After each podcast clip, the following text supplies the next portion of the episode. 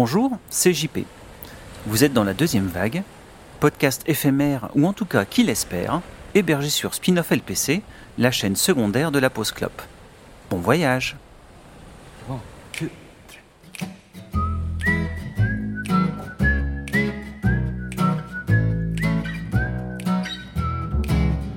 When the second wave is coming, I'm gonna sing my song. I'm gonna dance a little dance, jive a little while, find a way to light up my smile. For the sun is always shining. behind the darkest of clouds, and I know we'll find a way through. And everything you do is gonna be alright. Selon le Larousse, un artisan est une personne qui pratique un métier manuel selon des normes traditionnelles. On peut ajouter, comme le précise Wikipédia, qu'il fait appel à un savoir-faire pour transformer une matière brute dans le but de produire un objet unique hors contexte industriel de masse. L'artisan assure aussi en général tous les stades de sa transformation. Le groupe dont je vais parler aujourd'hui ou plutôt l'artiste qui se cache sous le nom d'un groupe, rentre parfaitement dans cette définition.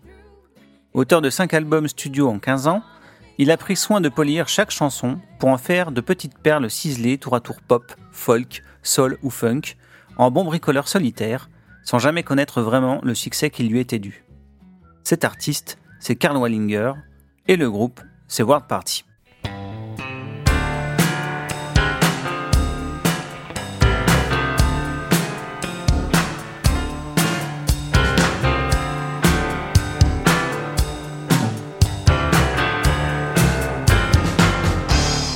City.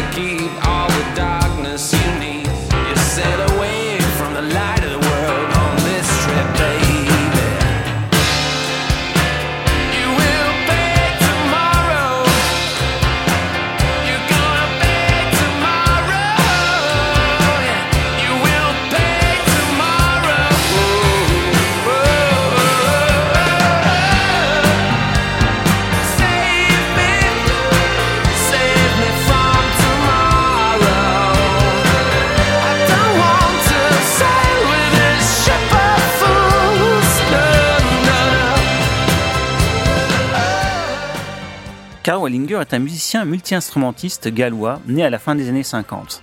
Il commence réellement sa carrière musicale en tant que clavier dans les Waterboys en 1983, mais se fait gentiment virer en 85 car il commençait à faire un peu trop d'ombre à Mike Scott, le leader du groupe.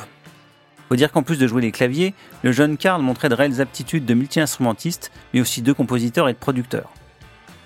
Il fonde alors World Party, groupe fantôme dont il est le seul membre, et, en grand fan de Prince, enregistre quasiment tout seul un premier album en 1986, intitulé Private Revolution.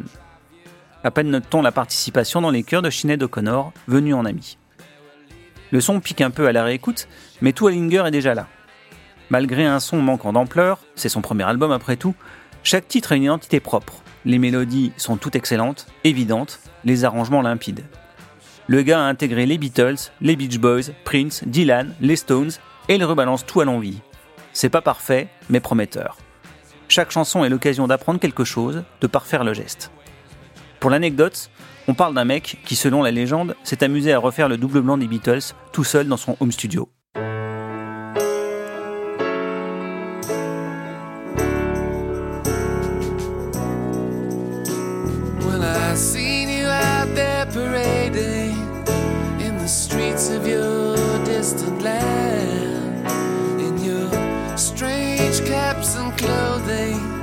Shouting,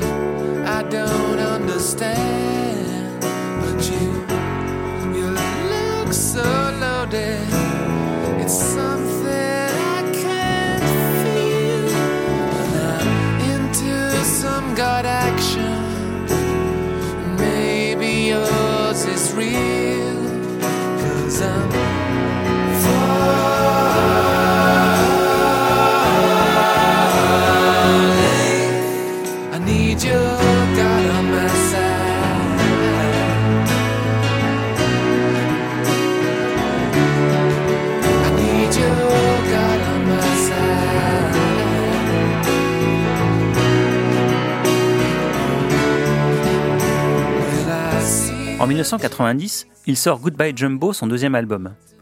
L'un des singles ne marche pas trop mal et arrive à se classer timidement dans les charts, mais l'album en tant que tel ne se vend pas non plus par palette. Il faut dire que le mec plombe un peu l'ambiance en parlant de problèmes de la planète, d'écologie, bref, des thèmes pas très vendeurs malgré une musique encore une fois absolument limpide. Du princier Easy Too Late et sa boîte à rythme, au stonien Way Down Low, en passant par le très popiesque When the Rainbow Comes ou le très soul Ain't Gonna Come Till I'm Ready, Wallinger éclabousse tout le disque de sa classe. Un grand disque reconnu par la presse, mais pas par le public. Le gars remettra trois ans pour sortir un nouvel album, Bang, qui pousse un peu plus le songwriting et voit surtout World Party se transformer en vrai groupe, puisque Karl Wallinger s'adjoint un guitariste et un batteur. Encore une fois, succès public d'estime, malgré la profusion d'excellents titres, dont sûrement l'une de mes pop songs préférées all time, All I Gave.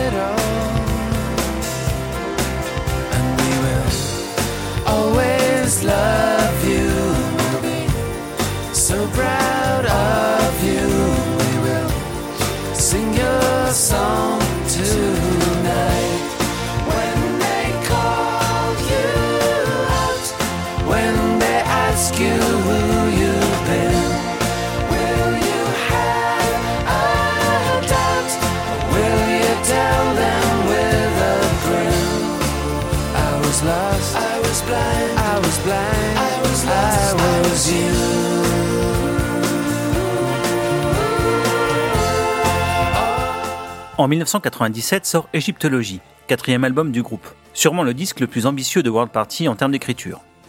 Tout y passe, encore une fois, et Wallinger élargit sa palette de styles. Mais c'est un flop total. Il faut dire qu'en bon album des années 90, celui-ci affiche 15 morceaux et plus d'une heure au compteur. Et c'est là que l'ironie de l'histoire entre en jeu. Wallinger aura un mégatube, mais pas chanté par lui. En effet, Robbie Williams reprend She's the One, un morceau d'égyptologie, et c'est le carton.